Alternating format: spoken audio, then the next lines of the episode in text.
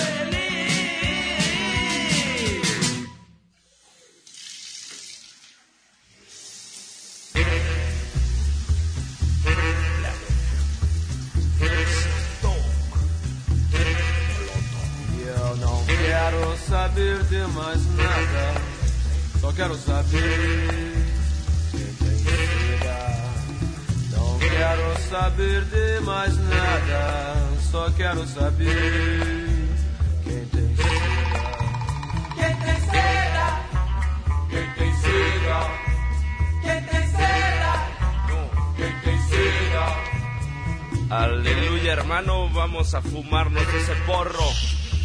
Así que saca la sabanita. Vamos a hacernos una tortillita, una quesadillita. Vamos a ponerle un poquito de mostacita y nos vamos a fumar el cuerpo de Marley. Seda? Quem tem seda?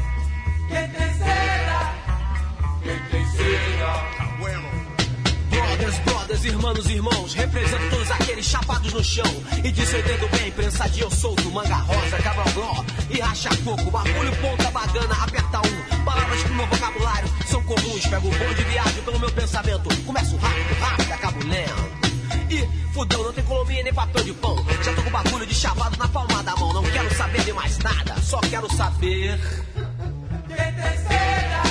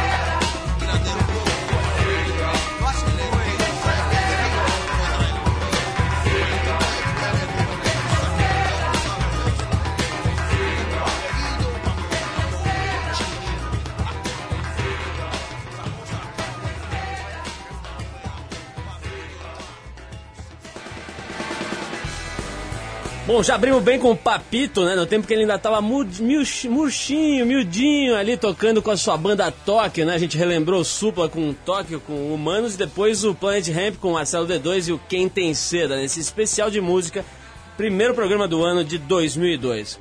Olha só essa, traumatizado por não poder mais abençoar os seus fiéis, nem se benzer corret- corretamente, já que uma serra mecânica cortou seu dedo indicador da mão direita, um sacerdote ortodoxo da Romênia pediu e conseguiu ter seu indicador da mão esquerda amputado e reimplantado na mão direita.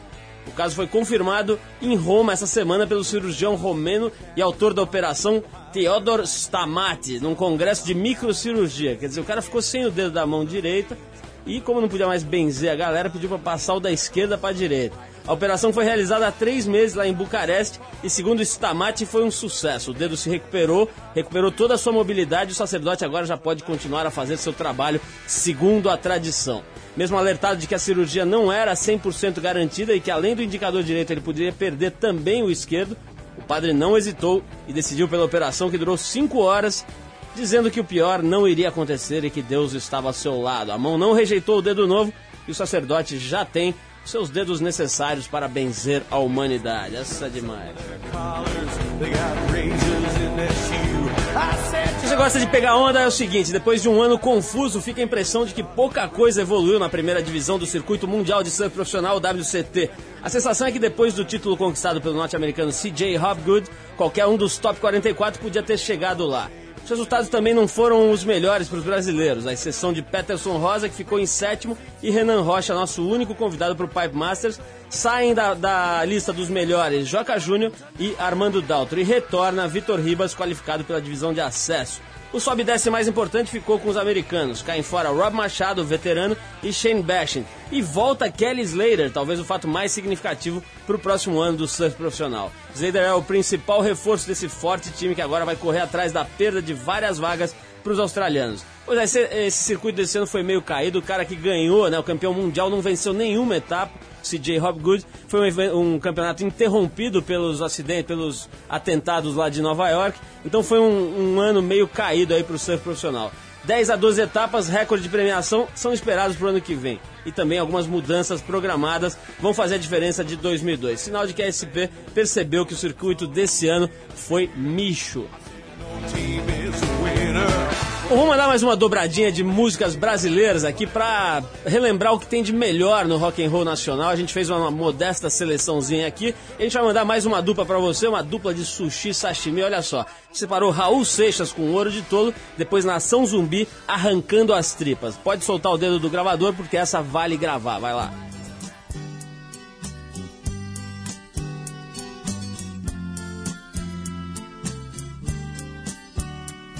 Eu devia estar contente porque eu tenho um emprego, sou dito cidadão respeitável e ganho 4 mil cruzeiros por mês. Eu devia agradecer ao Senhor por ter tido sucesso na vida como artista. Eu devia estar feliz porque consegui comprar um Corcel 73. Eu devia estar alegre e satisfeito por morar em Ipanema depois de ter passado fome por dois anos aqui na cidade maravilhosa. Estar sorrindo e orgulhoso por ter finalmente vencido na vida, mas eu acho isso uma grande piada e um tanto quanto perigosa.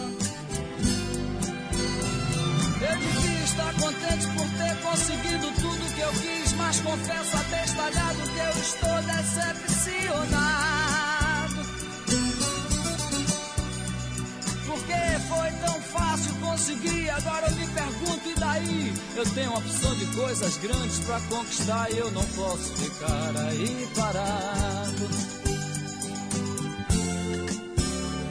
Eu devia estar feliz pelo Senhor ter me concedido um domingo pra ir com a família no jardim zoológico da pipoca aos macacos. Ah, mas que sujeito chato sou eu que não acha nada engraçado. Macaco, praia, carro, jornal, tobogã, eu acho tudo isso um saco. É você olhar no espelho e se sentir um grandíssimo idiota. Saber que é humano, ridículo, limitado, que só usa 10% de sua cabeça animal. E você ainda acredita que é um doutor, padre ou policial que está contribuindo com sua parte para o nosso belo quadro social. Eu que não me sento no trono de um apartamento com a boca escancarada, cheia de dentes, esperando a morte chegar. Porque longe das cercas embandeiradas que separam quintais, no cume calmo do meu olho que vê, assenta a sombra sonora do disco.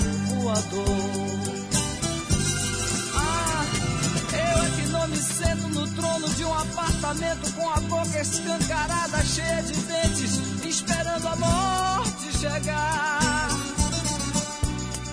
Porque longe das cercas embandeiradas que separam quintais, no cume calmo do meu olho que vê, assenta a sombra sonora de um disco voador.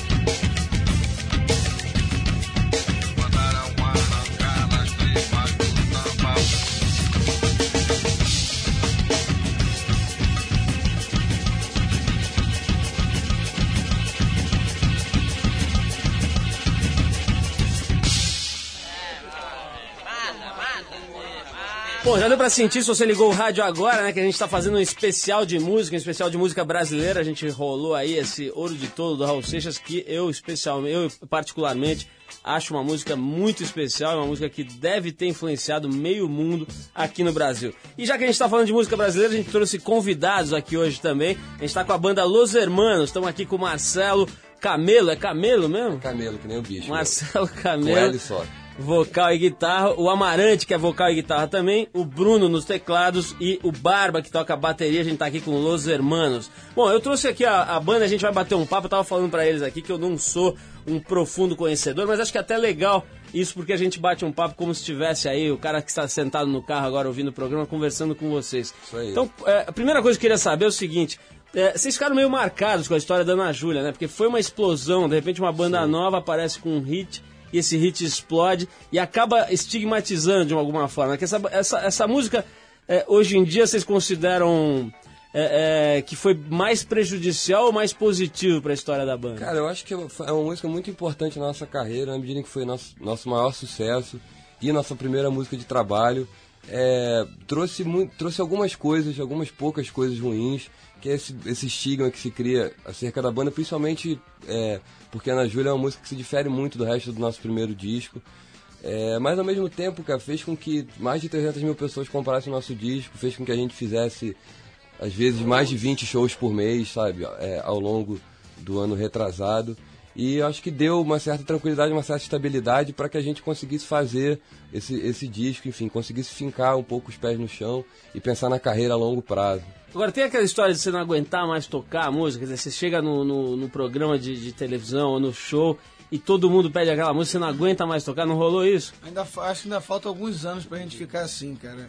Hoje, Uma energia muito boa, né? é, pô, a gente toca Ana Júlia, porque assim, a gente, a gente nunca foi de fazer é, conce- grandes concessões no nosso repertório, sabe? Desde a época do underground. A gente vai tocar, vai dar um show, a gente toca as nossas músicas. Prefere correr o risco de A, a tocar cover, sabe? É, Levantar a, galera com uma música ganhar de o outra público pessoa. com música dos outros. Então, Ana Júlia, dentro desse contexto, é uma música que a gente gosta muito de tocar, porque as pessoas ficam felizes, sabe? A gente também. Qual que é a história, bem. dona Júlia? É, é uma música dos Beatles, é isso? Como é que é? Não, os Beatles gravaram, é o contrário. Como é que é essa história aí? Tirei onda, hein? Como é que é essa história aí? Eles estavam meio sem música Sei. naquela época.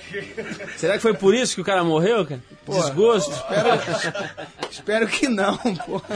Vamos lá. É. É, o Marcelo fez a música é, pro Alex, que é nosso produtor até hoje, desde a época do Underground. E ele, na época, ele era apaixonado pela Ana Júlia, que era uma colega nossa de faculdade. O Marcelo fez a música pra tocar quando ela ia no show, a gente fazia uma graça, sugeria, ó, o Alex tá oferecendo essa música pra você. Enquanto isso, o Alex se escondia debaixo da mesa. Aham. É isso. E o- mas que, que papo é esse do- dos Beatles? Não tem nada a ver com Não, Beatles? o George Harrison gravou junto com o Jim Capaldi, o Ian Pierce e o Paul Weller, de Purple. The Jam. Ian Piercing é o, foi o inventor do piercing. Não, é o cara do... É o Ian Peace, baterista do Deep Purple. Isso. Eles, eles gravaram isso onde? Aqui na- no Brasil, lá Não, fora? na Alemanha, né? É, Porque o Jim Capaldi morava no Rio, não é? O Jim Capaldi ele, foi, ele é casado é, já há algum tempo com uma modelo brasileira, então ele meio que divide Sei. o ano dele entre Brasil, Inglaterra e Alemanha. Ele gravou esse disco na Alemanha e, e- de, de lá que ele me ligou, enfim, avisando que É o tinha- disco dele solo. É o disco solo, é o Maneiro. disco solo do Jim Capaldi. Vem cá, a gente tá falando de disco, vamos falar do disco novo. A gente tava conversando aqui antes de começar a entrevista, você tava me dizendo, o Camelo tava me dizendo que é, é um disco diferente, é, ao mesmo tempo mais acessível e mais complicado, né? Por que isso? Porque esse negócio de, de- do disco ser pop ou não ser pop é um negócio tão complicado e as pessoas falam disso com tanta facilidade, né? Não, esse disco aqui vai tocar bem, esse disco não vai tocar bem, como se a gente pudesse prever o que as pessoas vão gostar ou não. Então a gente fez um disco assim, ignorando essa- esse fato, sabe, de que a nossa música vai tocar para outras pessoas, fez um disco para nós, sabe, de um pro outro. E a gravadora, cara? A gravadora aceita esse tipo de postura? Pois é, rolou um, um- um problema e tal na época do lançamento do disco. Acho que muito mais pela surpresa que a gravadora teve, porque é um disco muito diferente do nosso primeiro disco. E acho que todo mundo que conhece a nossa banda desde o começo sentiu que esse é um disco muito diferente do primeiro. Ao mesmo tempo, quem conhece a banda profundamente sabe que a gente nunca foi de ter muito compromisso com, com nada, de, de ser roqueiro, de ser alguma coisa assim. Uma marca, assim. É, de, de ter, de, de querer estabelecer uma grife Los Hermanos. A gente sempre teve muito compromisso de sentir a vontade em fazer música, é isso que a gente gosta de fazer. E para nós, se, se fazer arte virar algum, algum sinônimo de, de, enfim, de obrigação com êxito comercial, já não faz o menor sentido. Mas, falando nesse ne- nesse negócio do mercado, é, não tem como saber se esse é, um, esse é um disco mais pop na medida em que tem, tem menos peso. Agora é mais complicado na medida em que talvez as canções não, não tenham tantos, tantos refrões ou que as letras sejam um pouco mais complicadas, mas não acho que seja um disco muito mais difícil do que o primeiro. É porque música popular, música o que que é pop? Pop é um contexto, né? O que é pop hoje não foi ontem, o que é hoje não será amanhã, ou será também, sei lá, né? É melhor a gente prefere fazer com sinceridade e ver no que dá, porque né, se existe uma fórmula, se tivesse uma fórmula de sucesso, Agora, falando em pop, vocês, na época do estouro do, da, da Ana Júlia no auge ali, vocês foram pra tudo que é programa de televisão, vocês fizeram aquela. Qual foi o maior Quase mico? tudo. Qual foi o maior mico que vocês pagaram? pô, cara, vamos contar o do Cara, a gente. Playback por si só já é um mico, assim. É. É, um negócio que a gente. garantia de mico, né? Pois é, a gente fez algumas vezes. O que é bacana, assim, cara, é. Mas rolou aquela coisa de TV, programa de TV que vocês Cara, nunca a gente, nossa, pensaram a gente já que fez umas fosse? coisas tipo. Aquele programa do Papai Noel foi em Belém do Foi em? Belém, foi em Belém. Cara, tipo, Gostaria de aprofundar esse tema. Como foi o programa do Papai Noel? Papai Noel. É um programa de auditório, mas, cara, tipo, só estando lá. Assim, O apresentador é um Papai Noel, claro. Não, não, era, era uma outra Que foi no figura. Natal, foi um programa gravado. E era um playback sem instrumentos. Tipo, a gente falou, não, a gente não vai. A gente avisou pra produção do programa, a gente não vai fazer playback porque a gente tá sem instrumento e tal. Porque o playback já é por si só uma coisa muito constrangedora, se sem instrumento, então não dá pra fazer. Programa ao vivo. Tem, que programa ao dar, tem vivo. que dar um pandeiro pra cada um. É, né? uma panderola, tendo panderolazinha de fazer coreografia. Mas é, a gente entrou no. A gente entrou no ar o programa ao vivo tocando a música. Quer dizer, a gente botou o pé no palco, começava a tocar a música. é. Aí não tinha o que fazer. que era entrevista, né? Aí tinha o Papai Noel, na hora do solo eu falei sola Papai Noel. Papai Noel Infelizmente o pegou programa, cajado o programa é de rádio, senão vocês veriam a coreografia do Barba imitando o Backstreet Boys aqui, que é realmente um show. Que ele é até parecido com os caras do Backstreet É, Boys. né? É, pô. Escuta, e, e essa, você estava me falando também, Camelo, dessa história do de ter o Jacques Morelenbaum, quer dizer, ter uns músicos aí da, da pesada trabalhando nesse disco novo. Como é que foi essa história de cruzar uns caras que são de outra escola, de outra idade, de outra praia? Pois é, porque esse negócio de, de, de praia, acho que não se aplica muito a, ao Luiz Hermanos, sabe? A gente sempre foi uma banda muito plural desde o começo. A gente sempre falou muito isso e, na verdade, a gente sempre ouviu muitos sons muito di- diferentes um do outro. E, e- Então a gente, assim, não tem muito essa... Eu não sei se o Jacques Morelenbaum é de outra praia que não a nossa, sabe? Porque é, música popular brasileira é uma das coisas que mais influencia a gente. Entendi. E foi, foi muito bacana, é muito bacana poder trabalhar com músicos que tecnicamente são muito competentes, porque na maioria das vezes conseguem traduzir muito bem o que você está querendo. Vocês sabe? são tecnicamente competentes ou é barulho? Não, a gente é muito bem intencionado. mas, é- mas, mas, na verdade, assim, a gente, a gente tem um, um lance meio chato, assim, do Los Hermanos, que a gente gosta de tentar fazer tudo, mesmo que a gente não saiba. Então a gente, os arranjos de metais, assim, a gente sempre faz, e aí dá para alguém escrever, no- botar no papel mesmo.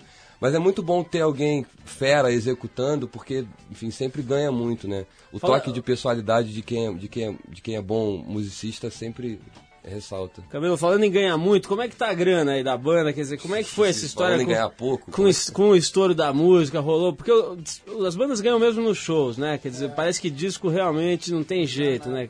É, como é que é? Deu uma grana aí o, o estouro da Ana Júlia? Depois da campanha da Trip pelo anti-tabagismo, a gente podia fazer uma campanha numere os discos, né? É. Que é uma coisa assim que não dá pra entender por que, que não numera os discos. Tem por que gente se que- mexendo, né? O Lobão teve aqui, fez aquele discurso todo dele, pôs na banca, e vai botar outro agora, e não sei o quê, né? Pois Agora é, o Supla é um cara- também. Eu acho, eu acho assim, é, a atitude do Lobão muito louvável, sou fã do cara, assim, acompanho todos os discursos dele.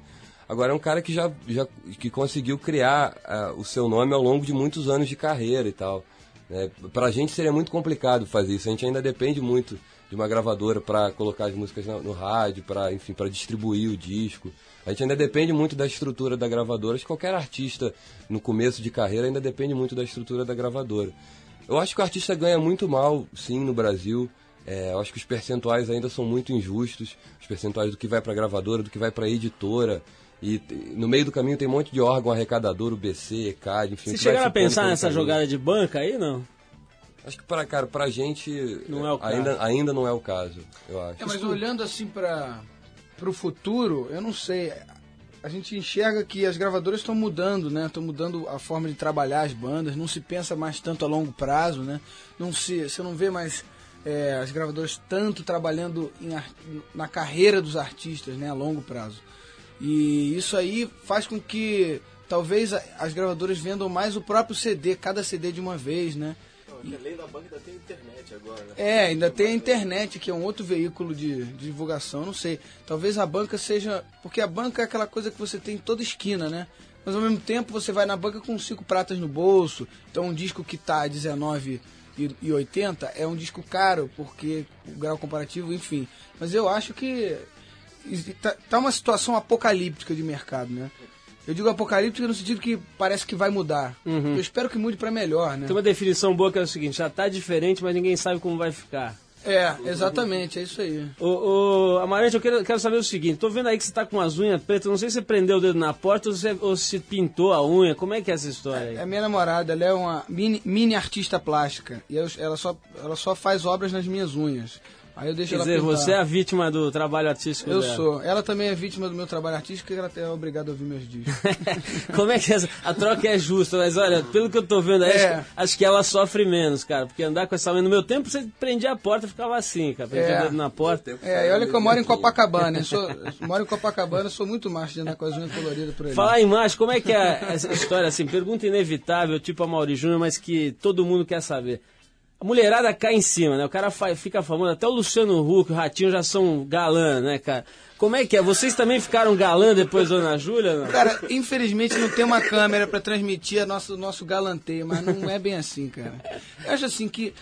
Eu não sei. Mas diz que as grupos diz que as primeiro- grupo, grupo aceita, aceita até segurança da banda, né, cara? Cara, eu não Tendo sei- crachá, ela Mano, tá fornecendo. É porque no nosso caso, eu não sei, pode parecer um pouco de demagogia, mas na prática isso vigora.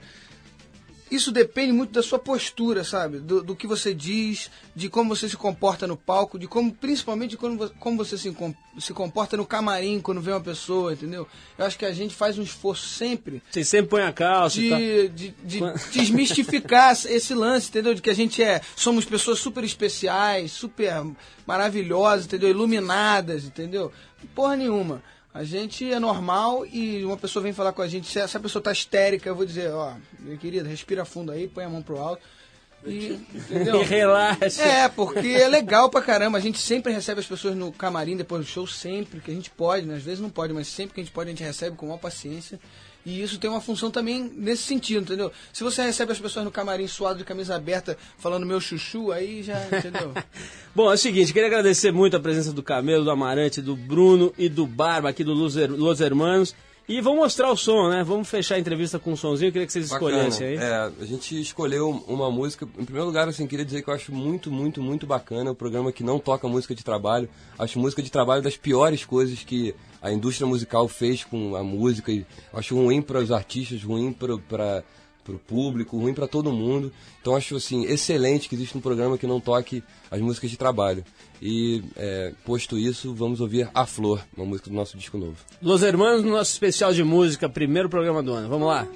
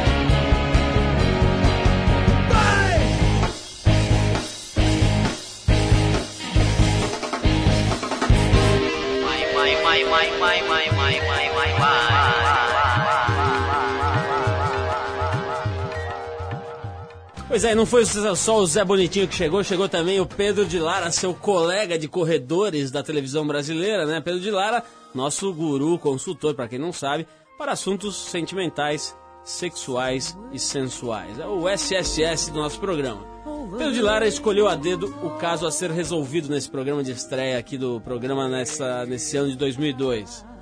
Ele entra novamente em cena, dessa vez para solucionar o problema do ouvinte Clayton de Jesus Tavares, mais conhecido como a Gazela de Campinas. Que isso, bicho. Ainda bem que o Arthur não tá aqui, senão já ia ficar excitado aqui. Já deu pra sacar que ele é morador da cidade de Campinas, interior de São Paulo, e o Clayton, no auge dos seus 24 anos, tem uma dúvida cruel que lhe perturba a mente e o palimpsesto já faz algum tempo. Para livrá-lo dessa paranoia infernal, nosso programa escalou a experiência, a sabedoria, a sapiência astronômica do mestre Pedro de Lara. Ao som de Skies Are Blue, eu vou ler para vocês o e-mail do pequeno Clayton de Jesus Tavares, a gazela de Campinas. Olha só. Pedro, antes de mais nada, quero cumprimentá-lo pela sua performance neste precioso programa radiofônico. E quero também dizer que sempre fui seu fã. Na verdade, Pedro, acompanho sua carreira brilhante desde os tempos de Sassi Fufu. Salsi Fufu, o que, que é isso? Ah, é aquele palhaço que ele fazia do Bozo, é isso? Hã? Do, da vovó Donalda? Sei lá o que, que era, mas era um personagem ridículo que o Pedro de Lara fazia na televisão. E era meio uma mulher, não era? Era um homem? Sei lá, era um palhaço que, que ele representava, chamado Salsi Fufu. Mas na verdade, Pedro, voltando ao e-mail aqui do, da Gazela, mas na verdade, Pedro, esse não é o motivo de minha carta. Gostei, ficou com eco agora? Agora gostei, ficou um pouco mais sexy. Pedro, o caso é o seguinte. Nunca tive problema com as mulheres. Na verdade, muito pelo contrário. Desde minha iniciação sexual, que ocorreu bem cedo, entre os 11 e os 12 anos, venho aprimorando cada vez mais a minha performance no leito. E pelos comentários agrado cada vez mais minhas parceiras selecionadas sempre a dedo, com todo respeito. Olha que sonzinho de almoço de domingo, gostei. Eu realmente gosto de mulheres, Pedro, mas todos os homens com os quais convivo e que conheço, inclusive alguns parentes muito próximos, questionam minha masculina masculinidade e me classificam como efeminado. Que horror, que horror. Bem, de uns tempos pra cá, Pedro, comecei a observar que talvez aqueles comentários fizessem algum sentido. Todos os homens me tratam como se eu fosse gay e evitam maiores aproximações. No meu caderninho de telefones, que guardo com muito carinho próximo à agenda, só existem telefones de amigas. Recentemente fui a uma festa num clube GLS. Até então, a sigla GLS para mim significava Gran Luxo Series dos carros, como por exemplo o Opala GLS ou Ômega GLS. Mas entrando na casa fui percebendo que estava meio esquisito. Olha a musiquinha do cara entrando ali na casa GLS. entrando, batendo aquele vento e tal. Pedro, ao entrar na casa GLS, percebi que vários caras fortalhões, alguns com bíceps invejáveis, flertavam comigo, mesmo eu estando acompanhado de uma de minhas consortes. Pedro, vamos direto ao ponto. Meu questionamento é direto, objetivo e é o seguinte: Pedro, será que sou gay? Será que só eu não descobri que minha preferência realmente é pelo mesmo sexo? Pedro, por favor, me dê uma luz. E o pequeno Cleiton de Jesus assina Gazela de Campinas. Quer dizer, o que eu não entendi foi o seguinte: se o cara tá na dúvida, como é que ele assina Gazela de Campinas? Pra mim é Xabi, já assumiu já está à vontade, já relaxou. Mas enfim, vamos ver o que tem a dizer um especialista, um verdadeiro. Um, é, é, aliás, injustiçado por não ter recebido o prêmio Nobel, ele, Pedro de Lara. Querido Cleiton, obrigado porque você realmente me acompanha desde o Salsifufu do Pouso. E quero te dizer uma coisa que você vai sentir. Presta atenção, Cleiton. A convivência de jovem, do garoto, do meninão, é muito importante. Veja se você busca naquele passado, que não é um passado tão longo, porque você é um jovem. Se você teve um, uma espécie de atração e, e se associou a garotos, etc., e ficou então uma pessoa com uma situação que você fica em dúvida sobre você mesmo. Mas você, cara, disse que tem tendência para mulher, portanto você procura mulher. O seu jeito feminino, seu jeitão assim, parece efeminado, etc. Pode ser apenas uma impressão sua. Procura mostrar que é homem, porque o homem mostra atrás do seu erotismo, do seu desejo, da sua vontade para com a mulher. Agora, se você tiver esfriamento, você ficar um pouco assim, apático, então, Cleiton, vou te dar uma dica de coração. Olha, seja aquilo que eu falo sempre. Ego sum que sum. Eu sou o que sou. Seja o que você é. Não fica meio termo, porque a pessoa em meio termo não sabe se vai, se volta ou se fica. E termina pulando sem medir distância. Cara, procure saber de você quem é você. E seja como for, aceite a sua situação. Boa sorte, Cleiton, e seja feliz. Bom, depois dessa aula de sabedoria, de sapiência, eu não sei como o Pedro de Lara não tem um busto erguido na Biblioteca Nacional, né? Realmente um cara cuja, cujo notável saber é subvalorizado nesse país e isto, como diria Boris, é uma vergonha. Bom, é o seguinte, vamos voltar aqui pro nosso especial de música. Chega de palhaçada, chega de salsa e flu-flu. Essa daí eu preciso pesquisar, né? Esse personagem aqui, que o Pedro é, é a parte obscura do passado de Pedro de Lara. Bem, é, nesse especial de música a gente também vai privilegiar os caras que gostam de um sonzinho um pouco mais pesado. Né? A gente separou uma faixa que é muito legal. É uma, uma espécie de uma jam session, uma fusão, uma junção de duas bandas muito importantes no cenário do rock hoje brasileiro.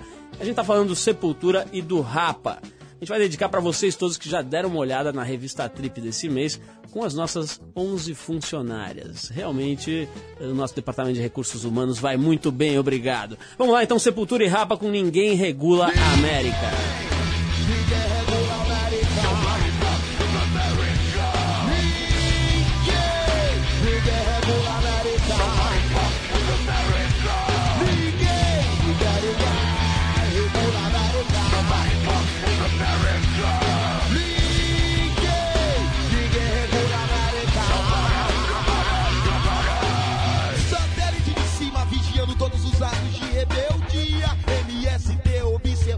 Pela CIA. Um avião cara de pau preso na China. Painel de controle, cidade sem culpa. Na sensação do protocolo de Kyoto. Carbonizado em plena chuva de armas exportadas. Sangrando no dólar, o dólar dos outros. Coagulado e globalizado nas veias abertas. De outra dívida externa. De outra dívida externa.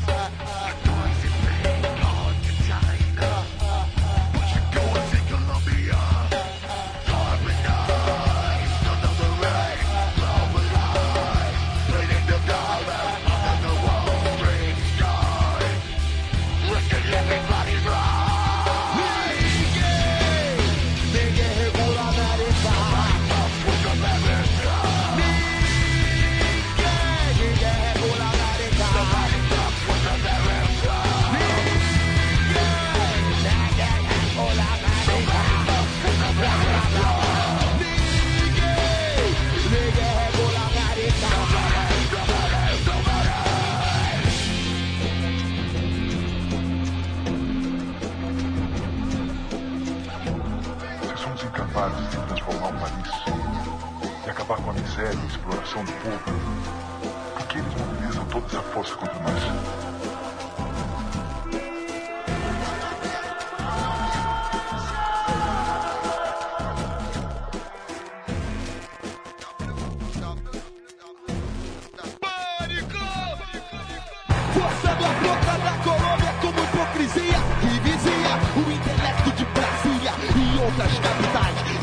Deixando a bandeira de facas e segue na arrogância independente de quem for. O W Bush de plantão ainda tira um míssil sem limite. Sob o céu de Wall Street, arriscando a todos com medo de perder mais uma guerra. Com medo sempre de perder mais outra guerra. Com medo sempre de perder mais outra guerra. Porque Ninguém,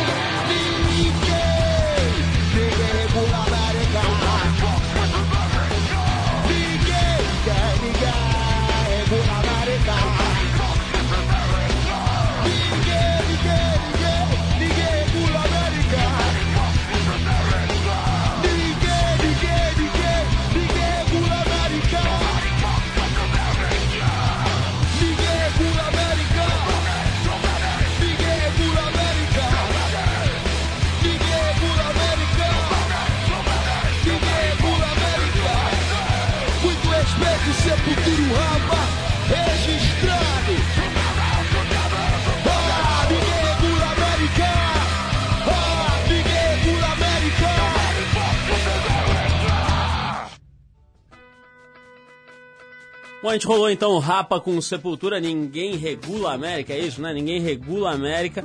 Uma música bastante significativa nesse ano, né? Em que os Estados Unidos estiveram no centro das atenções, não só pelos atentados, mas pela postura, a história do protocolo de Kyoto. Lá os caras realmente estão meio folgados no cenário mundial e depois tem essas reações cabulosas aí, enfim. Atitudes esquisitas gerando atitudes mais esquisitas, tá aí a crítica do Rapa e do Sepultura. Bom, Exploradores da Advanced Digital Communications descobriram esculturas submersas na costa oeste da ilha de Fidel Castro, Cuba.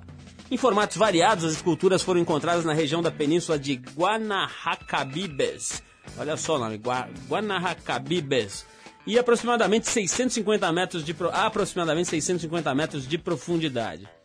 As especulações são no sentido de que as obras tenham mais de 6 mil anos de existência, superando por cerca de 1.500 anos a grande pirâmide de Gizé, no Egito. A exploradora Paulina Zelitsky diz que a estrutura encontrada pode ter feito parte de uma grande cidade antiga, agora submersa. 650 metros é muito fundo, né? Mas imagina o que vai gerar aí de eh, polo de atração de curiosos, de, de aventureiros, de enfim, de turistas e tal, legal para ver se a ilha de- do Fidel dá uma levantada, né? Se bem que agora parece que os Estados Unidos cortaram um pouco parte do boicote a, Cuba e estão voltando a fornecer alimentos e remédios. E parece que a situação está um pouco menos punk lá em Cuba. Bom, as mulheres estão, como sempre, lutando pelos direitos iguais aos dos homens. E no tow-in, no surf rebocado por jet skis, não é diferente. Você já sabe, né? O tow-in é aquela modalidade do surf onde o surfista é puxado por um jet ski que o projeta na onda poss- possibilitando que o atleta o surfe ondas bem maiores do que as surfadas com a propulsão da própria remada do próprio corpo. A australiana Lane Beachley, campeã mundial pela quarta vez consecutiva no circuito profissional de surf, foi a primeira a se aventurar na modalidade, começando a praticar com seu namorado Ken Bradshaw lá no outside de Backyards em Sunset Beach e em Phantoms. São praias ali, são picos do North Shore da ilha de Oahu, um dos lugares mais famosos no cenário do surf mundial. Agora foi a vez da havaiana Rochelle Bayard, que teve a sua primeira experiência no Tahiti, sendo rebocada pelo local Vitia David. Depois de ter saído ilesa dos cabulosos tubos tahitianos, a Rochelle relatou: essas ondas que peguei são maiores do que todas as que eu já tinha visto alguma mulher pegar no Tahiti. Aqui as consequências são muito mais intensas, a energia desse lugar é absurda. Bom, quem já viu essa onda de chopo ali no Tahiti realmente sabe que é um canudo cabuloso. Parece o túnel da Avenida 9 de Julho ali, vindo para cima de você. A grande dúvida de todos em relação à inclusão das mulheres nessa modalidade, com certeza, seria em relação à capacidade física que é exigida ao extremo no surf de ondas desse tamanho. A campeã Rochelle Baiara ainda adverte, nessas condições, o risco de acidentes fatais é muito grande. Surfar essas ondas não é simples para nós mulheres, você tem que estar muito bem preparada física e mentalmente.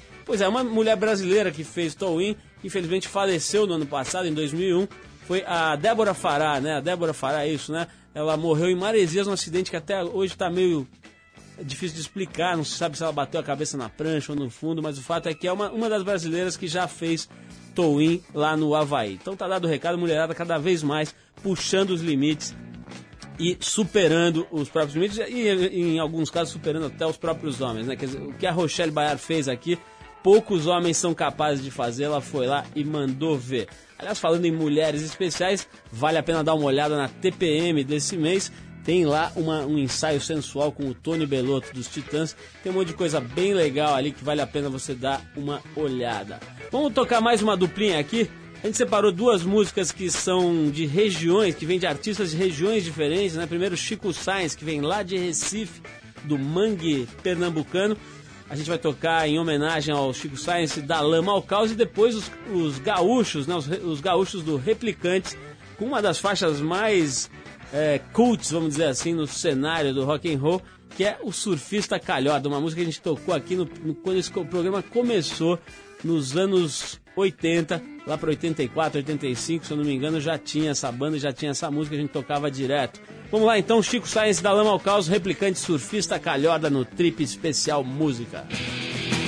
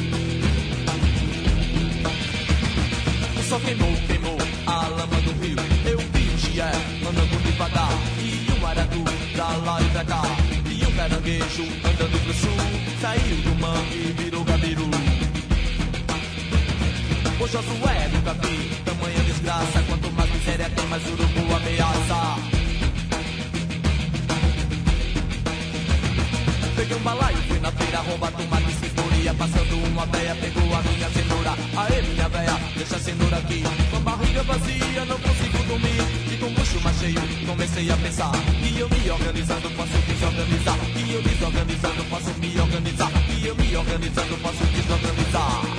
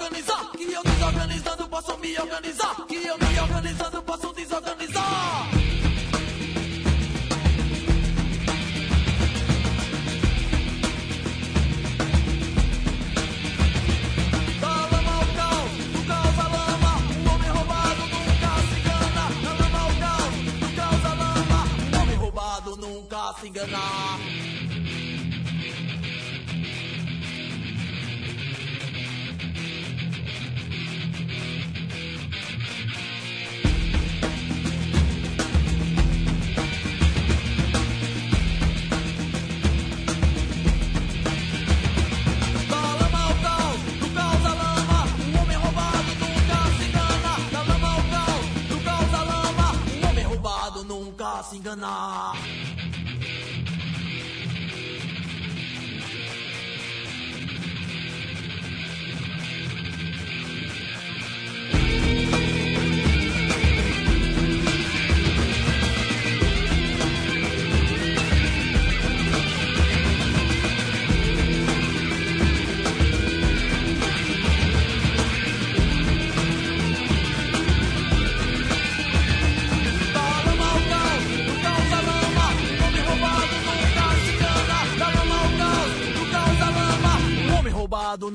nunca se engana.